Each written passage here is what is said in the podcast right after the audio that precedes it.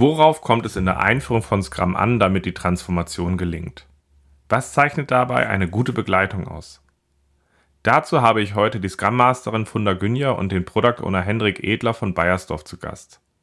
Wir sprechen über die Einführung von Scrum im Global Service Projekt, die wir von Enable Change unterstützen durften. Wir schauen zurück auf die Ausgangslage, wie die Einführung strukturiert war, was unsere Begleitung für die beiden ausgezeichnet hat, wie diese Einführung dazu beigetragen hat, die Bayersdorf-Werte Care, Simplicity, Courage und Trust wirklich zu leben, wie sich die Umgebung aus dieser Einführung über die letzten zwei Jahre entwickelt hat und wo sie aktuell stehen. Danke euch beiden nochmal für diesen tollen Rückblick auf diese Begleitung und was sie für euch ausgezeichnet hat und euch jetzt viel Spaß beim Zuhören.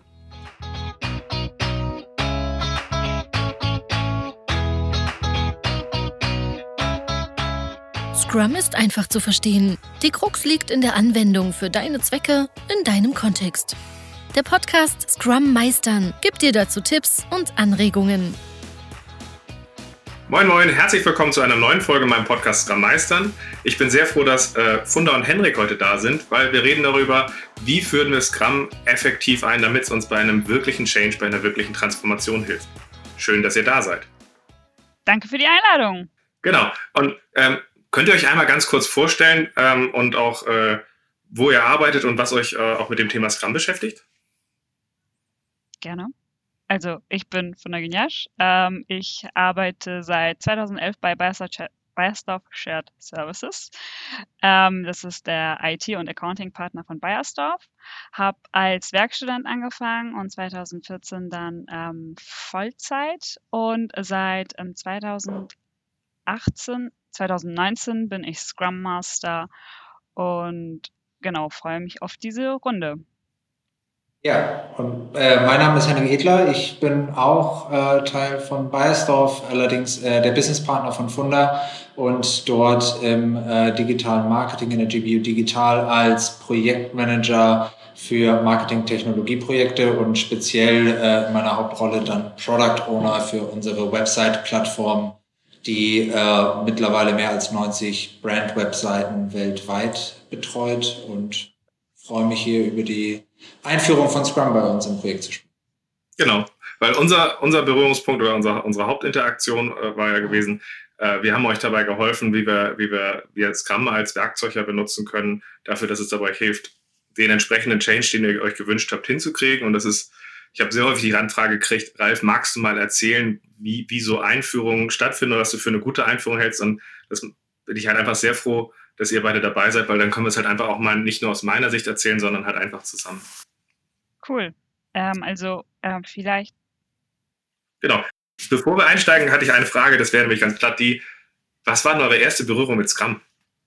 Also ich, wenn ich jetzt starten darf, dann, ähm, ähm, ich glaube, das war 2018, ähm, habe ich an deinem Workshop teilgenommen wo ich dann mit einem weiteren Kollegen ähm, dann in einem Workshop saß und ähm, du dann von Scrum erzählt hast und ich dann einfach nur, während du das vorgestellt hast, was Scrum eigentlich ist und was Scrum eigentlich so macht, ich äh, mir das schon visuell vorgestellt habe und das bei uns im Projekt schon umgesetzt habe.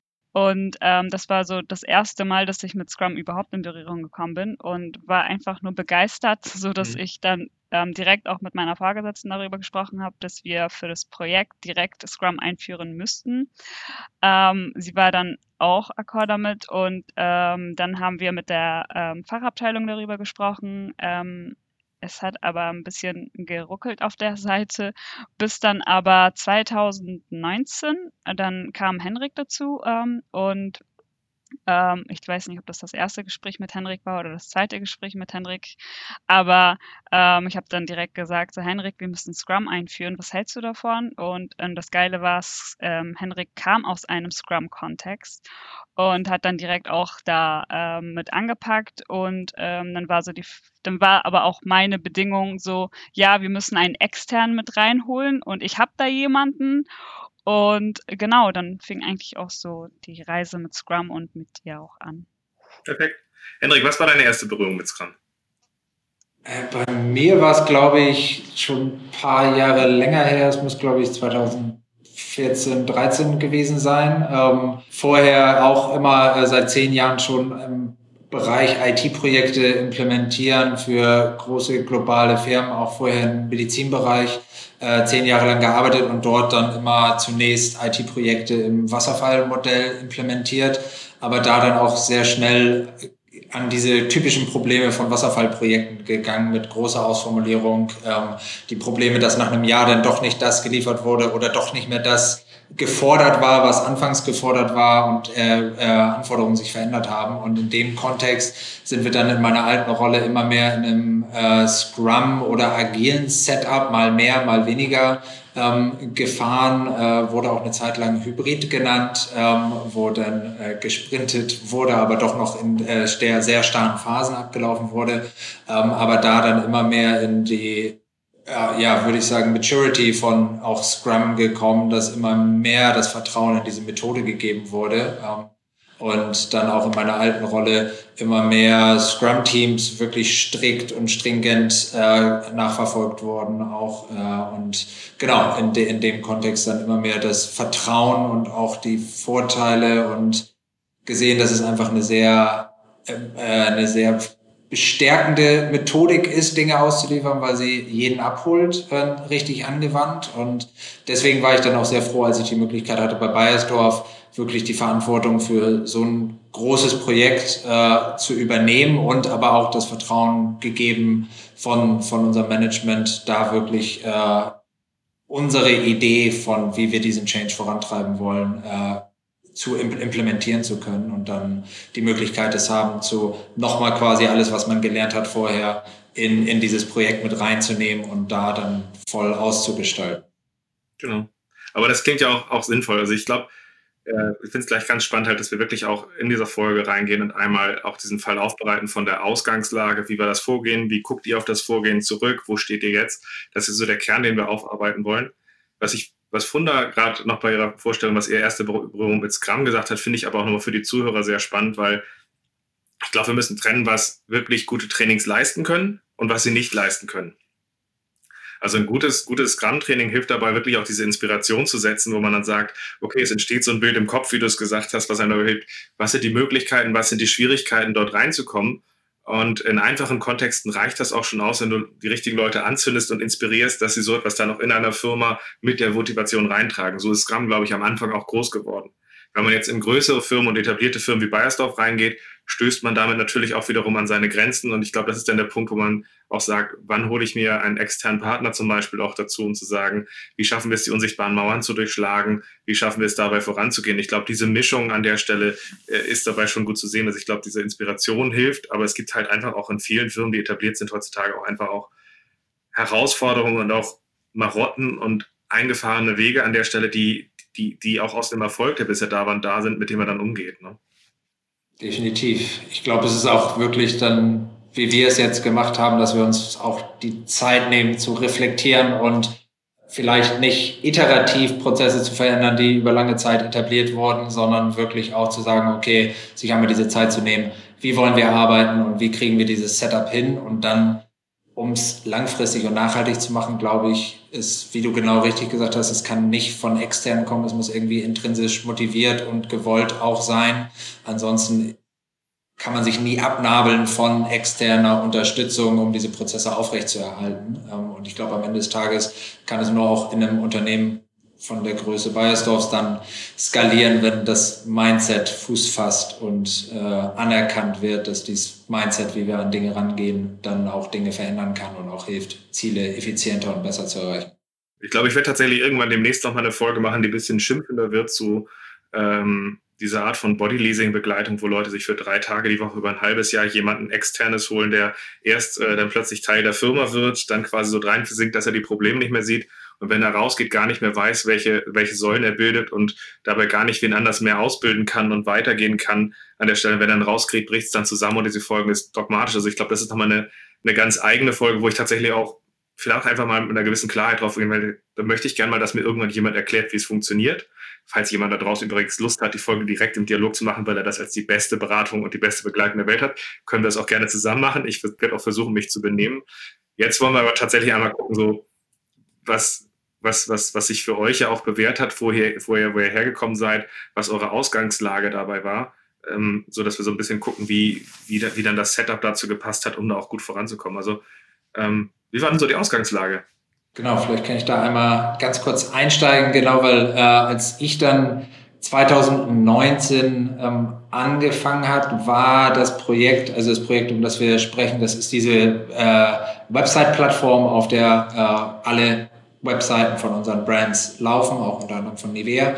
Ähm, und diese Website-Plattform hatte sich über lange Zeit entwickelt. Es war im Prinzip ein Projekt, äh, was ich geerbt habe, was ursprünglich mit der ersten Website wahrscheinlich in den 90ern angefangen hat, ähm, natürlich dann durch diverse Relaunches gegangen ist, durch diverse Changes, durch diverse technologische Herausforderung, wo eine Website in den 90ern einen ganz anderen Fokus hatte als eine Website heutzutage. Ähm, für Brands sind da diverse ähm, Wechsel in den Fokusperspektiven, in der Funktionalität, die eine Website, ähm, in der Interaktion, die eine Website mit dem Kunden bietet ähm, und auch die Insights oder Einblicke, die uns als Brand oder als Marke dann eine Website eröffnet, ähm, äh, sind da verändert worden. Und in diesem Prozess befanden wir uns dann 2019 auch an einem Schritt, wo eigentlich ein ganz großer Umbruch da war, wo eine ältere Version der Website äh, als Legacy anerkannt wurde und wir in diesem Prozess waren, eine neue Version zu etablieren, die aber gerade an den ganz frühen Anfängen der ähm, äh, des Projektes war. Und äh, damals war es wirklich eher ein pures Projektbusiness. Das äh, eine Projekt war abgeschlossen und das andere Projekt gestartet und ähm, die neue Webseite oder diese neue Website-Plattform sollte implementiert werden. Und äh, da standen wir dann vor ein paar Herausforderungen, ähm, als ich ins Projekt reingekommen bin, wo ähm, einerseits viele ähm, es war ein sehr großes Team, was an dieser Website gearbeitet hat. Ähm, es war äh, viel Arbeit, die Vorstand äh, vor dem Team lag, weil natürlich auch einerseits äh, erstmal das Level erreicht werden musste, was die alten Plattformen geboten hat ähm, und das erstmal aufgeholt werden musste für die neue. Ähm, deswegen war es äh, ja eine sehr große Anzahl einfach an Tasks, die zu tun waren. Andererseits gab es aber auch einen sehr hohen Druck, äh, schnell in operative ähm, ins operative Geschäft zu kommen und wirklich diese Website auch auszuliefern, sei es für kleinere, äh, äh, weniger komplexe Länder, die, die sie nutzen. Ähm, und die Herausforderung, vor der wir uns quasi sahen, ist, dass wir dieses riesige Team hatten. Wir hatten viel Arbeit an allen Stellen im Team. Es gab im Prozess Herausforderungen, wirklich zu erkennen, wo Dinge gerade stehen, weil doch noch ziemlich viele Silos waren, sei es ähm, Dinge, die designt worden, aber noch nicht in Entwicklung waren, beziehungsweise noch kein Entwicklungsfeedback überhaupt kam und die Komplexität nicht abgeschätzt werden konnte. Ähm, Dinge, die erst zur, zur Plattform hinzugefügt werden mussten. Ein riesiger Berg an Anforderungen, die äh, noch nicht mal drinne waren. Also es gab äh, eine riesen Herausforderung. Man könnte die Aufstellung also jetzt freundlich gesagt als fragmentiert beschreiben, mit sehr vielen Einzelinteressen. Und ich glaube, was wichtig ist für die Zuhörer nochmal zu verstehen und das, um das kurz ein bisschen, bisschen auch, auch rund zu machen, abzuschließen. Äh, manche können sich jetzt sagen, Moment mal, reden wir hier über eine Webseite? Nein, hier reden wir von dem digitalen Gesicht von Nivea und Bayersdorf, was man haben will. Und das hat halt eine technologische Komponente, das hat eine Content-Perspektive, das hat sehr viele Partner im Haus, die dazukommen. Und es hat natürlich auch äh, eine, eine politische Komponente, wenn man sagt, wir, wie wollen wir in Zukunft digital nach außen wirken. Das heißt, so etwas zusammenzuführen, ist jetzt erstmal von außen eine Herausforderung. Und wenn man von innen noch in, in, in sehr vielen Teilteams und Subgruppen aufgeteilt ist, ist man zu dieser Herausforderung nicht aufgestellt. Und wenn ich es jetzt noch richtig in Erinnerung habe, ist euer Ziel ja gewesen, wir wollten besser dazu aufgestellt sein und einen Rahmen schaffen, mit dem wir effektiv mit diesen Partnern schneller zu Ergebnissen kommen können, an der Stelle gemeinsam zu Ergebnissen kommen können und dafür letztlich die Basis schaffen. Habe ich das passend zusammengefasst? Genau, was wir eigentlich wollten, ist, wir wollten wirklich anfangen, uns zu fokussieren als Team, ähm, weil zu dem Zeitpunkt wirklich alles, alles wichtig war. Und wenn alles wichtig ist, ist nichts wichtig, ähm, beziehungsweise waren dann äh, unterschiedliche Teams. Und deswegen, wir wollten wirklich diesen, diesen Fokus schaffen, an wenigen Dingen zu arbeiten. Wir wollten diesen Fokus schaffen, zu liefern und am Ende des Tages äh, dann auch Geschwindigkeit aufzubauen und nicht mehr in diesen Silos zu arbeiten, sondern diese Silos runterzubrechen und wirklich auf den Fokus zu kommen, zu liefern für unsere Kunden. Funda, was würdest du sagen, war so die größte Herausforderung, dass ihr sagt, in dieser Ambition, die wir jetzt hier gerade formulieren, dass wir uns dazu aufstellen und wir sagen, sich, sich ein Bild zu machen, wie es aussehen könnte, ist das eine. Aber was habt ihr, was hast du so als äh, größte Herausforderung gefunden, dass man sich dazu auch wirklich gut, gut aufstellen kann und da leistungsfähig wird? Also du meinst jetzt vor der Zeit, bevor wir das alles noch eingeführt haben, richtig? Genau, also da gibt es ja Punkte, wo man halt einerseits sagt, was hat uns da zurückgehalten, als auch, was sehen wir als Zurückhaltung, so eine Idee wie Scrum umzusetzen, das beides. Also ich weiß nicht, ob du dich daran erinnerst, ähm, in, in dem Workshop war meine Frage, ähm, Ralf, wir haben gefühlt zehn äh, POs auf dem Projekt, ähm, wie können wir da weitermachen? Und deine Antwort war, Funda, es wird so nicht funktionieren, es kann nicht funktionieren. Und, und ich meinte dann auch so zu dir, so, ja, es funktioniert auch aktuell nicht, aber wie können wir da irgendwie jetzt ähm, besser werden? Und das war, das war, das war zum Beispiel eine Herausforderung, äh, wo dann, wo wir viele Leute hatten, die entschieden haben oder die entscheiden wollten. Und ähm, ich kann mich an ein Beispiel erinnern, wo ich nur eine Kleinigkeit umsetzen wollte und ich musste das okay von zehn Leuten abholen und zehn Leute hatten unterschiedliche äh, Ansichten ähm, auf dieses Thema, auf diesem Thema und ähm, ich bin nicht zu einem Ergebnis gekommen, wo ich dann aufgegeben habe und dann äh, versucht habe, das anders anzugehen. Und ähm, das war, das war eins der Herausforderungen, äh, vor, der wir, äh, vor denen wir standen. Und ähm, das andere hat eigentlich Henrik auch gesagt, so alles war immer wichtig und wir hatten keine klare Roadmap, wohin geht die Reise. Das Team war auch nie, ähm, dem Team gegenüber waren wir auch nie richtig transparent, ähm, wo wir gerade stehen und was für neue Themen auf uns zu kommen, weil wir das selber auch nicht wussten, weil immer alles wichtig war. Und das, damit fühlt man sich dann so ein Stück weit zwischen den Stühlen, weil die die Entwickler, die Designer fordern von euch eine Klarheit, die man nicht geben kann. Von außen fordern sie eine Aussagefähigkeit, die sie ohne das, die ohne das Feedback von den Designern und den Entwicklern auch nicht geben könnt. Das heißt, äh, jeder fühlte sich verloren, war frustriert, äh, wartete auf den anderen so ein bisschen. Ne? Genau, genau, genau, genau.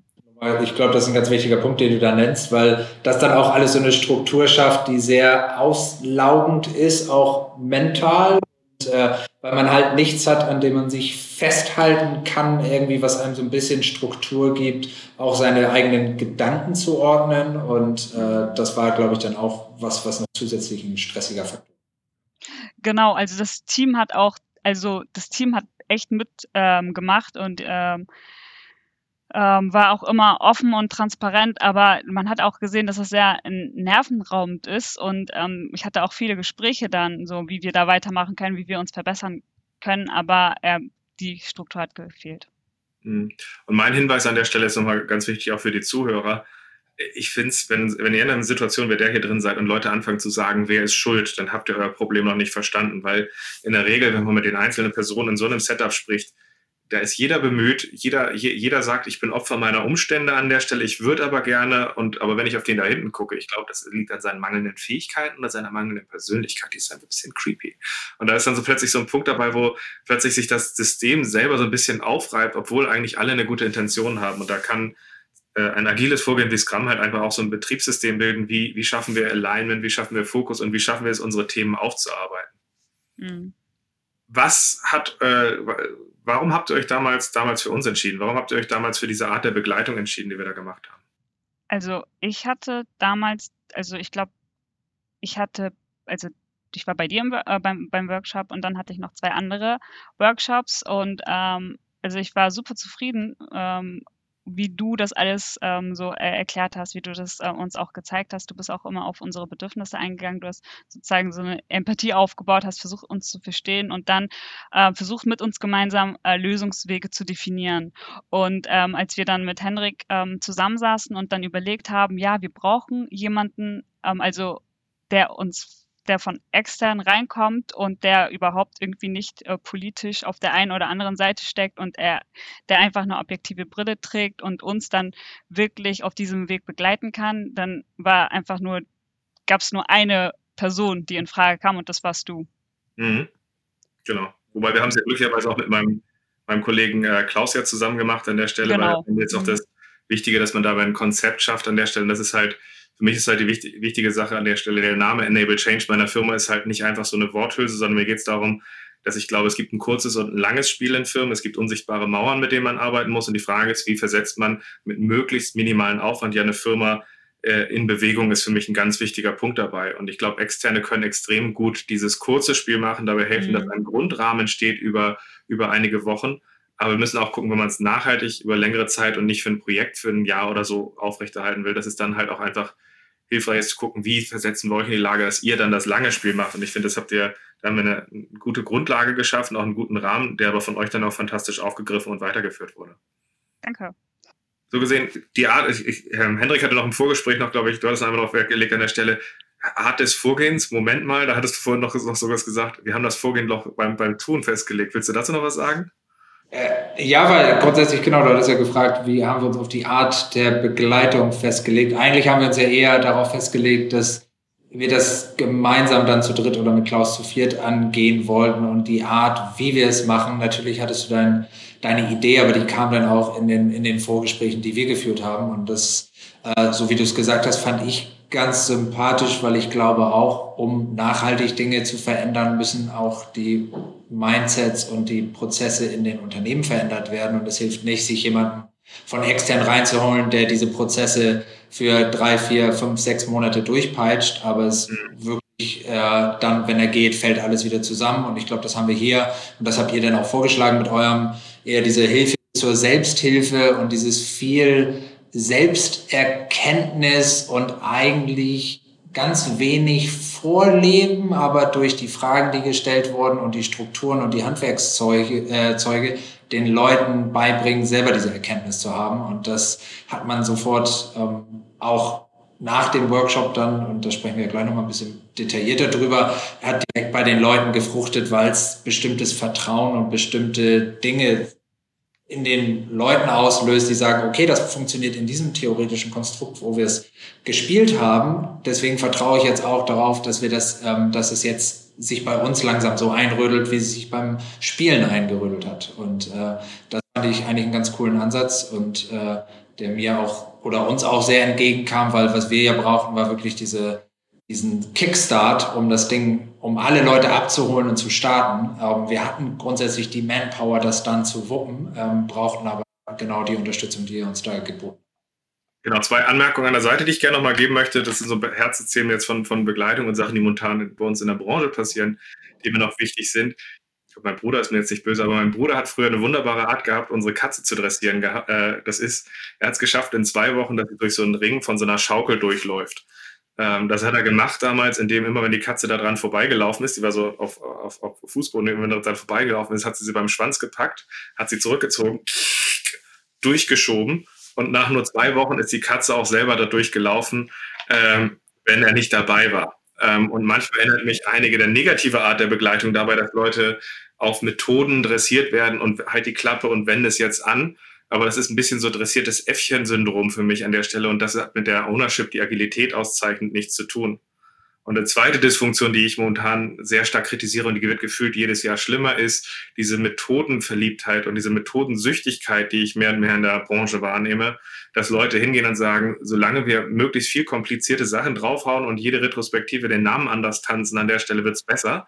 Und für mich ist halt wichtig, dass wir da einen Kernrahmen schaffen, der von einem Team geohnt wird oder von einem Bereich geohnt wird und der dann halt letztlich auch ausgestaltet wird, weil äh, ansonsten sind diese Worte wie, ähm, ich glaube, ihr habt ja auch solche Firmenwerte wie, wie, wie Transparenz und Mut und so weiter, die, die gibt es ja in vielen Firmen an der Stelle, aber das tatsächlich im Rahmen steht, wir meinen das ernst, bring dich ein, zeig, wo die Probleme sind. Wie kriegen wir es, dass Leute sagen, stimmt, es macht jetzt Sinn, sich einzubringen und ich glaube, das ist dafür ganz wichtig, dass sich das ändert ich würde vorschlagen, ich stelle jetzt einmal ganz kurz vor, äh, relativ kompakt einmal vor, wie wir vorgegangen sind. Und dann würde mich nochmal interessieren, wie ihr darauf nochmal zurückblickt und was ihr den Leuten nochmal mitgebt dabei, äh, was dazugehört, weil für mich zeichnet eine gute Einführung von Scrum letztlich auch als Werkzeug, um bestimmte Sachen zu erreichen, egal ob es jetzt ein, zwei, vier oder was Teams sind an der Stelle, zeichnet sich dadurch aus, wie schaffe ich diesen Rahmen aufzubauen, dass in wenigen Sprints etwas entsteht, was für sich selber trägt und das haben wir bei euch ja in den Stufen gemacht, indem wir am Anfang sehr stark auch einmal darüber gesprochen haben.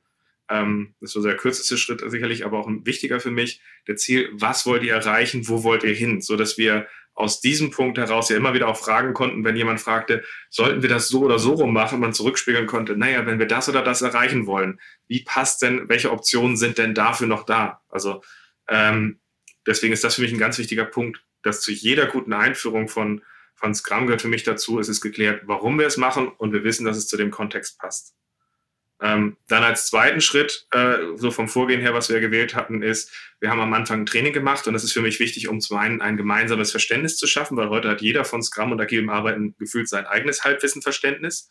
Aber wir haben das bewusst auch mit äh, einer kleinen und einer größeren Simulation ja garniert. Das hatten wir hatten in mehreren Runden dieses Lernen aus Erfahrung und wie daraus etwas entsteht, durchgespielt und haben das in der zweiten Simulation auch sehr nah an der Realität rangefahren, wie wir es dann bei euch einführen. Das Lustige dabei ist immer, die Leute glauben dabei ja, ja, das spielen wir jetzt nur und dann waren wir damit ja in Kickoff gegangen und haben Leute gesagt, ja, das war ja ein Spielen, das, äh, wie soll denn das jetzt in der Praxis funktionieren? Und dann frage ich die Leute aber immer so ein bisschen ketzerisch, ja, okay, es ist nicht umsetzbar, können wir diskutieren, können wir nicht, können wir dann den ersten Schritt machen? Ja, okay und dann den ersten Schritt zu machen hat funktioniert, ja, aber wir können es ja wirklich nicht alles machen, aber können wir den zweiten Schritt machen? Ja, okay. Und wo man dann so Schritt für Schritt an einem Tag dann halt einfach auch hinkommt, plötzlich zu sehen, Schritt für Schritt haben wir alles vorbereitet, dass man minimal in einen unfertigen Sprint reinstarten kann und diese, dass Leute dann plötzlich sehen, wow, wir sind so weit, dass wir starten können. Es ist zwar perfekt unfertig sorgt natürlich für so eine gewisse Dynamik, was eine Gruppe leisten kann. Und dieses Unfertige sorgt dann in dem Rahmen dafür, dass natürlich nach dem ersten Sprint, wenn man gestartet man drauf guckt, natürlich passt es vom Produkt und Prozess noch nicht und baut dann den Lernzyklus aus. Und danach haben wir im Grunde ja mit unserer punktuellen Begleitung geguckt, dass dieser Rahmen von diesen Events funktioniert, dass die Rollen, äh, die Leute in die Rollen wie Product Owner und Scrum Master reinkommen und dass dieser Rahmen letztlich ausgestaltet wird. Also vereinfacht war ja das so ein bisschen der Punkt und der Trick ist für mich so ein bisschen dieses so Zusammenspiel dieser einzelnen Sachen ineinander, dass wenn man das zum Beispiel Wochen auseinanderzieht, dass man gar nicht so schnell plötzlich in so eine Umgebung rein, reinstolpert, wo die Unfertigkeit zum Beispiel des ersten Sprints dazu führt, dass man von Anfang an ja lernt und dadurch dann die ersten drei Sprints ge gewohnt ist, dass, naja, dann probieren wir halt was aus, dann passen wir es halt an. Ja, und wenn das dann nicht läuft, dann machen wir das halt weiter. Und so sind wir ja, glaube ich, relativ gut zu einer um Umgebung gekommen. Also so würde ich es zusammenfassen, was wir gemacht haben. Mhm. Wie guckt ihr da so drauf? Ähm, was war so der Eindruck? Was äh, habe ich das erstmal sinnvoll wieder, wiedergegeben oder ist das die verklärte Sicht eines Beraters? Ähm, wie schaut ihr auf dieses Vorgehen? Was habt ihr daraus besonders mitgenommen und auch beim Einführen gelernt? Wie guckt ihr vielleicht drei Monate nach dem Start drauf? Erstmal, was, was ich gerade eben auch schon erwähnt hatte, ähm, ich glaube, ganz wichtig war diese dieser klare Cut, den wir hatten, wo wir wirklich einmal uns die Zeit nehmen und alle nicht indem wir den einer vorne steht und den Scrum Guide vorliest und danach einen Test schreibt, sondern da wirklich dieses erlebbare Spielen innerhalb dieses Ding, um das Vertrauen, innerhalb des Workshops, um das Vertrauen zu schaffen. Das war, glaube ich, äh, ganz wichtig. Und dann diese punktuelle Beratung ähm, zu, diesen, äh, zu diesen Events, indem wir auch, äh, und das fand ich sehr ähm, schön tendenziell am Anfang noch ein bisschen mehr der aktivere Part bei euch war und dieser aktivere Part aber immer weiter runtergefahren wurde, um wirklich äh, auch das Team noch in eurer Anwesenheit anzuleiten und zu unterstützen, aber eigentlich diese Unterstützung schon Stück für Stück runterzufahren, um, um die Verantwortung immer mehr zum Team zu übergeben. Und das hat dafür gesorgt, dass die Erfahrung, die wir da gemacht haben und die Verantwortung, die da jeder übernommen hat, eigentlich sich dann langsam in den Alltag äh, eingeführt haben und dadurch dann halt auch wesentlich nachhaltiger waren und nicht es irgendwann einen Handover-Termin gab, wo jetzt ab jetzt machst du das ähm, und äh, die Person sich dann vielleicht nicht sicher fühlte. Ähm, also das fand, fand ich sehr, sehr schön an, der, an dieser Art der Begleitung und hat uns auch ehrlicherweise geholfen, ähm, auch über dann, man kommt immer mal wieder in so ähm, äh, Storming-Phasen, wenn vielleicht auch mal Teammitglieder austauschen oder sich vielleicht doch mal Projekte, äh, projektartige Elemente größeren Teils reinschieben.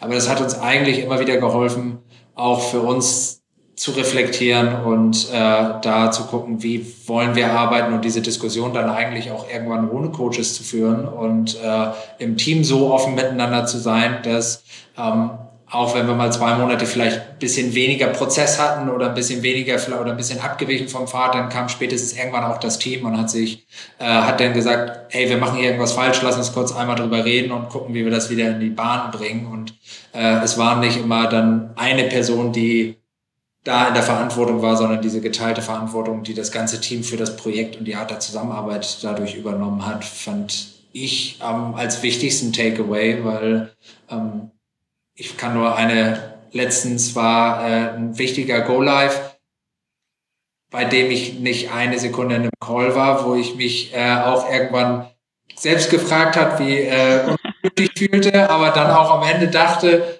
das ist ja genau das, was wir erreichen wollten. Und ich habe mich dann irgendwie selber an meinem eigenen Ego erinnert, dass das, warum will ich überhaupt dabei sein? Weil eigentlich, wenn ich da nichts zu bringe und das Team das alles alleine schafft, ist es doch viel besser. Und das fand ich eigentlich sehr gut und sehr aussagend dafür, für das, was wir irgendwie über diese Zeit erreicht haben und die Strukturen, die wir geschaffen haben, in denen dann das Team sagt, ja, wenn ich ihn nicht brauche, dann nerv ich ihn nicht und mach einfach und dann passt das schon. Und Vielleicht nochmal ganz kurz für die Zuhörer. Stellt euch mal ganz kurz vor, euer Go-Live wird so langweilig, dass ihr euch fragt, machen wir gerade was falsch? Also das kommt natürlich dadurch hin, dass man eine gewisse Todessehnsucht hat, in den frühestmöglichen Sprints, um da reinzuziehen. Funktioniert das? Wie treten wir dagegen? Aber das ist eine Sache, die arbeitet man sich hart, aber es ist halt, das ist für mich eine der, der, der Kernziele, so ein proaktives Risikomanagement auch aufzubauen, dass das möglich ist. Und das klappt nicht immer, aber es klappt halt häufig und das ist, finde ich, halt schön zu hören. Wunder, was hast du noch hinzuzufügen? Ja, genau. Äh, und zwar, ähm, also ich fand die, diese punktuelle Begleitung auch sehr wertvoll, weil ich meine, es war für uns, für jeden von uns eine neue ähm, Herausforderung, eine neue Rolle, in der, in die wir uns äh, einfinden mussten. Und ähm, ihr habt ja am Anfang sozusagen unsere Rolle übernommen und uns gezeigt, wie wir ähm, das alles managen sollen. Und mit der Zeit seid ihr sozusagen ähm, rausgegangen aus dem Projekt ähm, und aber ihr habt uns ja immer noch sozusagen ähm, in den Meetings beobachtet und uns Feedback gegeben, gegeben wie wir uns ähm, äh, verbessern können, was wir noch optimieren können und was wir noch ähm, in die richtige, was wir schon richtig machen und was noch in die Richtung, in die richtige Richtung gebracht werden muss. Und was ich dann auch noch ähm, hinzufügen kann, ist, ähm, als ihr dann nicht mehr vor Ort wart hatten wir auch, Henrik auch, ich auch ganz viele äh, Einzelgespräche mit den Entwicklern, mit dem ganzen Team, die dann noch unsicher waren in gewissen Themen, wo sie eigentlich nicht weiter wussten, wo sie noch gezweifelt haben, wird es überhaupt funktionieren? Können wir eigentlich in dieser Konstellation so weitermachen? Weil wir sind eigentlich daran gewöhnt, dass jemand kommt und sagt, hier, das ist dein Ticket, das ist die Deadline und mach jetzt. Und jetzt sollen wir uns selbst organisieren, wir sollen jetzt aktiver werden und schaffen wir das überhaupt? Und ähm, das war dann auch immer so eine Herausforderung, glaube ich, für uns, weil wir, wir hatten zu viele Fragen, aber keine Antworten. Aber mit der Zeit haben wir eigentlich zusammen als Team immer diese Antworten auch gefunden und diese Lösungswege dann auch ähm, identifiziert. Und ähm, dann aber auch immer mit im Austausch mit dir, Ralf, aktuell sieht es so aus und es läuft nicht. Und ich meine, wenn wir jetzt mit Henrik äh, irgendwie jemandem sagen sollen, wann hat es äh, angefangen zu funktionieren? Ich kann nicht sagen, es hat am, äh, keine Ahnung, 15.06. angefangen richtig zu funktionieren, weil das war auch ein langer Prozess. Aber einfach so diese Austausche, ähm, äh, Austauschrunden mit euch, mit ähm, mhm. Klaus auch, die waren sehr, sehr hilfreich für uns. Mhm.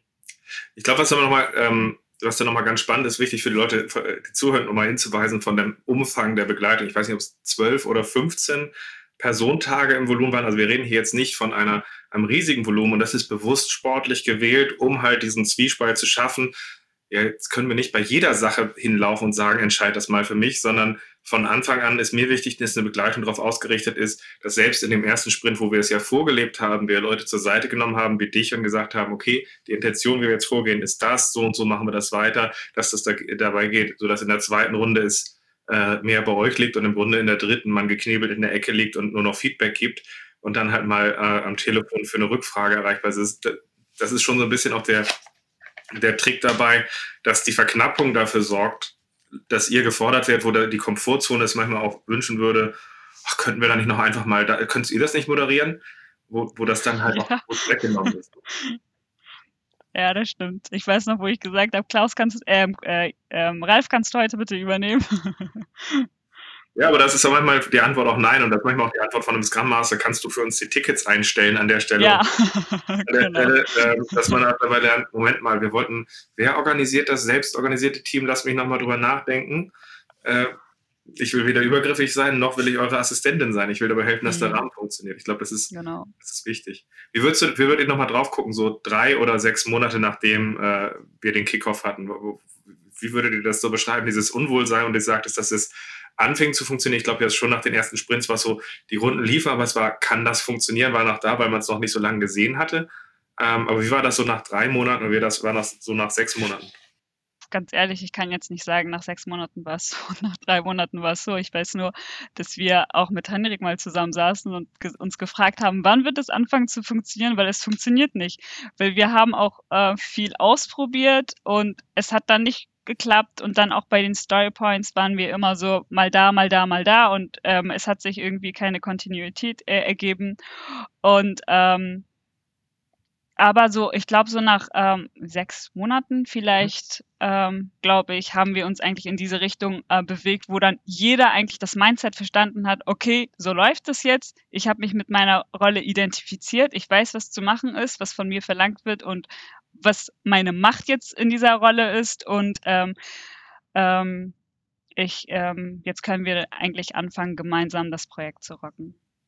Ja, ich glaube, das ist nochmal spannend zu sagen, weil äh, ich hatte ja vorhin gesagt, das kurze und das lange Spiel, weil das kurze Spiel, um diesen Rahmen aufzubauen, dass das wirkt, das kann man in drei Sprints, ein bisschen Vorgespräch, ein bisschen Nachgesprächen machen.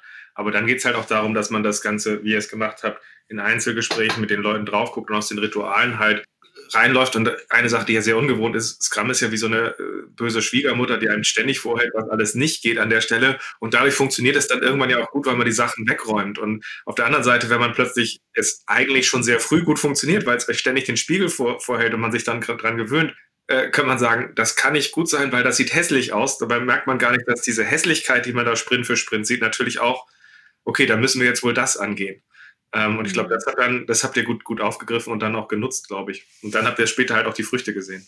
Ja, aber wir haben ja auch, ich meine, äh, auch vom Team haben wir auch immer wieder Feedback gekriegt. Das mhm. war halt, das war, ähm, das war wichtig für uns, weil wir uns ja auch verbessern wollten in unserer Rolle und wir wollten aber auch den Prozess äh, verbessern. Und deswegen mhm. war das auch, ähm, ja, weil sind wir da eigentlich sehr transparent im Team und das ist sehr zu schätzen. Genau. Und ich glaube, da hast du auch zwei wichtige Punkte erwähnt. Einmal, äh, weil du, weil du hast genau gesagt, es zeigt halt Fehler auf und es zeigt, glaube ich, am Anfang gerade viele Fehler auf, wie man vielleicht diese alten äh, Habitusse, die man in sich hat, wie man Projekte gemanagt hat. Und deswegen glaube ich, war es dann auch am Anfang oft irgendwie in den Retrospektiven, dachten wir, oh, das ist jetzt ja eine sehr negative Retrospektive. Aber das sind halt einfach genau diese Dinge, die dann hochkommen, die sonst einfach auch negativ wären, aber halt irgendwann später erst hochkommen würden oder unter den Teppich gekehrt und das eigentliche Problem nicht gelöst. Und ich glaube, das hat so ein bisschen so ein, äh, manchmal so ein Frust ausgelöst, aber das war wirklich dieser Berg, den man erstmal abarbeiten musste, bevor man dann auch sich selber ähm, befreien konnte aus dem Ganzen. Äh, und da war, glaube ich, auch noch ein, oh, sorry, ja. Ja. Nee, also nee, für mich war da auch noch ein zweiter Punkt, äh, wenn wir auch so wie du es gerade gesagt hast, auch Verantwortung übernehmen und äh, die Leute ihre Rolle finden und auch dieses Nein sagen, das finde ich gilt auch fürs Projekt an sich nach außen hin, ähm, weil durch diese Methodologie haben wir uns dann einerseits darauf fokussiert zu liefern und hatten wirklich diese ersten harten Meilensteine, weil am Ende des Tages werden wir auch nicht bezahlt zum äh, fröhlich durch die Gegend tanzen, sondern dadurch, dass wir halt auch Dinge liefern und äh, äh, deswegen mussten wir halt auch irgendwie Vertrauen für diese Methodologie schaffen, die einem nicht eine acht Monate Roadmap gibt im Detail, wann was geliefert wird, ähm, die eh nach zwei Monaten wieder zusammenfällt. Aber ähm, die Leute wollten halt immer gerne diese Roadmap sehen und dadurch, dass wir dann angefangen haben, schnell Dinge zu liefern und auch Dinge, die gerade erst reinkommen, vielleicht ab und zu auch, auch wenn wir vielleicht den Businesswert oder die Priorität gar nicht so hoch waren, einfach mal mit in den Sprint reingenommen haben, um sie zu liefern, um wirklich auch bei unseren Stakeholdern das Vertrauen zu schaffen. Diese Methodik, wie wir rangehen, hilft uns auszuliefern, hilft uns Anforderungen auf Anforderungen schnell zu reagieren und umzuswitchen. Und dadurch dann auch, wenn wir sagen Nein zu unseren Stakeholdern, dann wissen sie, okay, hier sehe ich eine Roadmap, da sind andere Dinge, die mehr, äh, die wichtiger sind. Und es geht hier nicht nach äh, wer der Höchste ist, der eine Anforderung stellt, sondern welche Dinge den größten Business Impact machen für, für uns. Und das hilft uns dann, glaube ich, ganz viel in der Diskussion und hat uns ganz viel geholfen, dann auch dieses System zu etablieren und als Team diese Gelassenheit zu entwickeln und diese Verantwortung zu übernehmen, aber auch das Vertrauen einzufordern von anderen, dass, dass wir hier wissen, was wir machen. Genau, und das sind halt so zwei Themen für mich, die da mit reinspielen. Das eine ist, äh, für anspruchsvolle Stakeholder in einer Umgebung braucht man eine gute Aufstellung, ansonsten ist man schachmatt. Und das ist genau das, was du beschreibst, dass ihr diese dann gefunden hattet und damit dann halt auch diesen Fortschritt hinkriegt. den zweiten Punkt, den ich aus dem, was ihr gerade erzählt habt, nochmal ganz spannend fand. Wir, waren, wir haben ja äh, über, über ähm, das, wie wir das äh, Ganze umgestellt haben, ja bei, auf der Inhouse-Konferenz, bei eurer New Works-Konferenz, äh, wie hieß die New Work? Festival. New Work Festival hatten wir äh, ja auch zusammen drüber gesprochen und da hatte ich mir so ein bisschen reinzukommen, auch einige Vorträge angeguckt und äh, da wurde sehr viel über Werte wie Mut und über, äh, äh, über, über, über Transparenz gesprochen. Und was mir da nochmal aufgefallen ist, was ich immer eine Stärke finde an der guten Begleitung, wir haben nicht so viel über Mut und Transparenz in dem Sinne gesprochen, aber das, was ihr gerade beschrieben habt an der Stelle ist, wir mussten lernen, mit dieser Transparenz, die wir dort haben, erstmal klarzukommen und daraus dann auch an den richtigen Stellen initiativ werden und, und aktiv werden, was ja diesen Mut, Mut ist. Also wir haben im Grunde weniger über diese Werte gesprochen, sie aber aktiv implementiert und das fand ich halt einfach nochmal relativ schön zu sehen. Und ich hoffe, mehr Leute machen das mehr aus dem Tun und weniger aus dem Reden. Genau, das ist das Wichtige. Wo steht ihr heute? Hier. Im Homeoffice. Ähm, genau. Wo stehen wir heute? Ähm, jeder ist glücklich, zufrieden. Ähm, auch Leute, die von uns gegangen sind, melden sich immer noch bei uns, ähm, weil sie das, ähm, dieses Teamgefühl vermissen. Ähm, nee, Spaß beiseite, aber das stimmt auch. Ähm, durch, durch, diese, durch diesen Rahmen, den wir durch die, diese agile Transformation durch ähm, Scrum geschaffen haben, ähm, können wir jetzt eigentlich auf diese ganzen Pain Points, die wir jetzt vorher erwähnt haben, eingehen, die richtig adressieren und mit den richtigen Leuten über richtige Themen sprechen. Ähm, wir sind jetzt äh, nicht mehr wie damals, es wird was aufgenommen und dann äh, mit den Stakeholdern und dann kommt es in, äh, beim Team an und das Team versteht das gar nicht. Das haben wir nicht mehr. Wir sind jetzt eigentlich direkt im direkten Austausch mit den Stakeholdern. Ähm, das Team ist direkt dabei, kann die Fragen stellen, ähm, die geklärt werden müssen.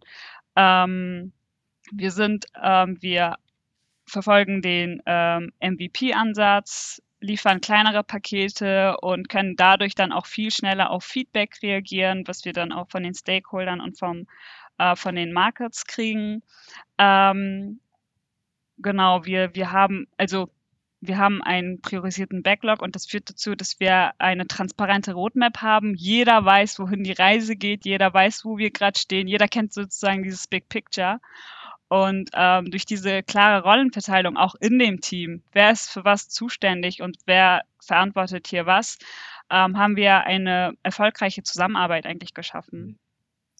Wie, äh, wie, hat das, also wie hat das gewirkt an der Stelle? Wie war das an der Stelle, wo wir letztes Jahr so Februar, März waren, wo so äh, Captain Corona vorbeischaute und mal Hallo sagte und wir plötzlich alle ins Homeoffice mussten, sich so ein bisschen das, äh, die Welt auf links drehte. Wie, wie, wie hat, euch, hat euch da die Prozesse geholfen oder wie habt ihr das adaptiert?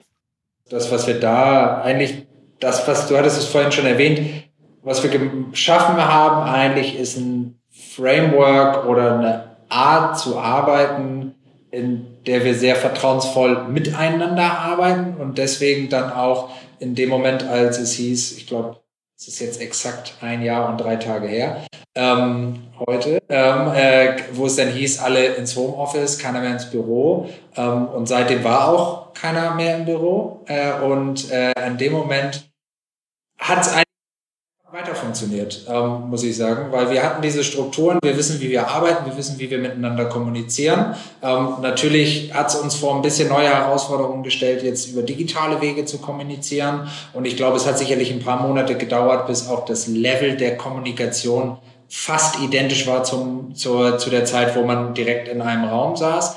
Ähm, aber zu keinem Zeitpunkt haben wir großartig an Geschwindigkeit verloren. Ähm, und jetzt muss ich auch sagen, was, also was mir dann ein bisschen gefehlt hat im Persönlichen, war wirklich dieser persönliche Kontakt, weil ich es gerne mag, mit Leuten persönlich Kontakt zu sein. Aber jetzt auch merkt man wieder über diese letzten Monate und gerade jetzt so wirklich sagen im, im letzten halben Jahr, ähm, hat sich dann aber auch wieder das Ganze andere, diese soften Faktoren. Ähm, ich habe selten so viel gelacht in Daily Scrums wie in den letzten zwei Monaten, äh, wo auch sehr viel dann wirklich auch diese Atmosphäre, nicht nur das, dieser Work-Fokus oder Arbeitsfokus, sondern auch die Atmosphäre eigentlich wieder zurückgekommen ist. Und genau wie Fundas vorhin gesagt hat, äh, wir immer noch von Leuten hören, die letztes Jahr oder vorletztes Jahr aus dem Projekt rausgegangen sind und gesagt, diese Atmosphäre finde ich jetzt bei meinen neuen Projekten nicht. Ähm, und das finde ich auch super spannend und eigentlich das, äh, ja, äh, was, was mir am meisten zurückgibt, dass ja, wir machen coole Dinge, wir machen coole Projekte, wir äh, liefern, aber wir haben auch immer noch jetzt gerade wirklich viel Spaß dabei, ähm, wie wir liefern, weil wir halt einfach diese Strukturen haben, in der jeder offen sprechen kann, in der wir irgendwie uns gegenseitig empowern. Und wie vorhin ich auch schon gesagt hatte, ähm, ich als Product Owner jetzt nicht jemand bin, der bei allen Entscheidungen dabei bin, sondern äh, da dann wirklich das ganze Team überall Verantwortung übernimmt und wir dann aber auch uns gegenseitig den Rücken frei halten.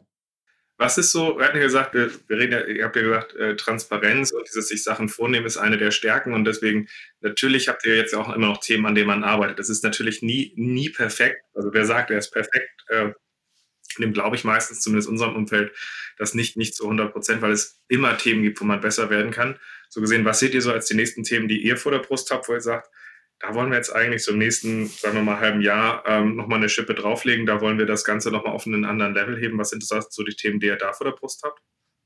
Also wenn ich jetzt aus der Teamperspektive das ähm, alles erstmal so sehe, dann äh, die Einhaltung der Definition of Done.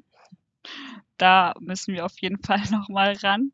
Und auch ähm, ähm, ein einige Events müssen nochmal optimiert werden, wie wir da so, ähm, so die Stories ähm, bewerten. Und ähm, was, was vielleicht auch eine Herausforderung ist, dass ähm, wir viele Stakeholder haben und äh, die dann mit ihren die dann unterschiedliche Themen haben, die alle aber wichtig sind.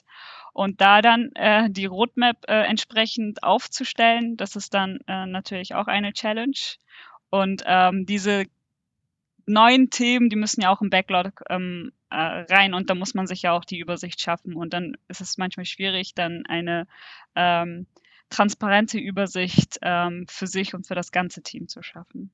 Vor allem eine, eine Übersicht, die dabei so trägt, dass man mit äh, anspruchsvollen Stakeholdern äh, zusammenarbeiten kann und wirklich sie auch aus einem Verständnis zusammenbringen kann, äh, Möglichkeiten aufzeigen kann. Äh, das ist ja, das ist eine Sache, die, äh, da muss man auch immer mal wieder nachjustieren und muss man auch erstmal ein Level, muss erst diesen Level erreichen, dass man es machen kann und dann muss man sich auch immer wieder dazu aufstellen, weil natürlich geht durch eine Firma der Größe von äh, von euch geht natürlich auch immer, immer auch mal immer ein neuer Change, eine neue Unruhe durch, wo man auch immer gucken muss, dass man damit, damit umgehen muss. Aber ich, also ich finde es, äh, ich kann jetzt erstmal sagen, ich bin sehr dankbar darüber, dass ihr, dass ihr jetzt einmal so diesen Blick geteilt habt an der Stelle, dass wir halt einfach einmal auch durchgehen konnten, zu sagen, wie schafft man dieses kurze Spiel, um so einen gewissen Eindruck zu schaffen, aber dass wir auch rüberbringen, der, der Rahmen, der nachdem der Rahmen geschaffen ist, den wir dann haben, den müssen wir erstmal füllen, den müssen wir nutzen und der gibt uns dann die Möglichkeit. Also für mich ist Scrum ähm, so, ein, so ein Ding, das löst uns kein Problem, ähm, aber es ist so ein Rahmen, der uns hilft, gemeinsam uns Themen vorzunehmen und gibt uns so einen kleinen Teelöffel in die Hand, um sie abzutragen. Und die Leute, die das dann halt annehmen, können diese Sachen dann halt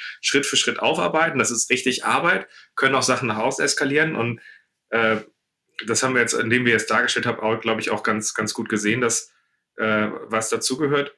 Was ich mir jetzt von euch nochmal wünschen würde, ist, dass ihr vielleicht nochmal so einen kurzen äh, Abschlusstipp oder so eine Abschlussaussage nochmal unseren Hörern mitgibt in der Richtung, was würdet ihr denen raten, wenn sie dastehen, wo ihr äh, am Anfang eurer Reise, Reise standet? Worauf sollte man, worauf sollte man da achten? Was, was, ist, was ist da wichtig, dass man gut, gut zu einem ehrlichen Ergebnis kommt? Mm, geduldig sein.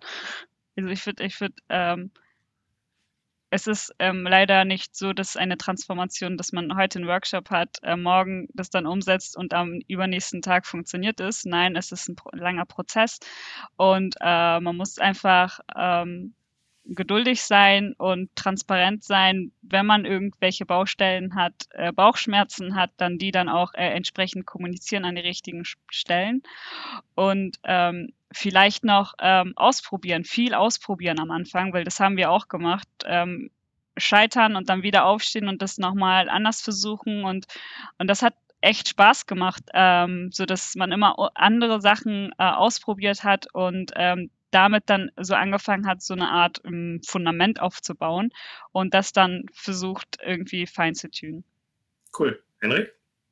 Äh, dem kann ich nur zustimmen und äh, für mich das Wichtigste ist, äh, um das wirklich dann umzusetzen, ist Vertrauen, ähm, weil einerseits, glaube ich, die wichtigsten Faktoren, die uns geholfen haben, das wirklich erfolgreich umzusetzen, war einerseits das Vertrauen, was uns von unserem Leadership gegeben wurde, das Ding einfach umzusetzen, so wie wir denken, dass es richtig ist.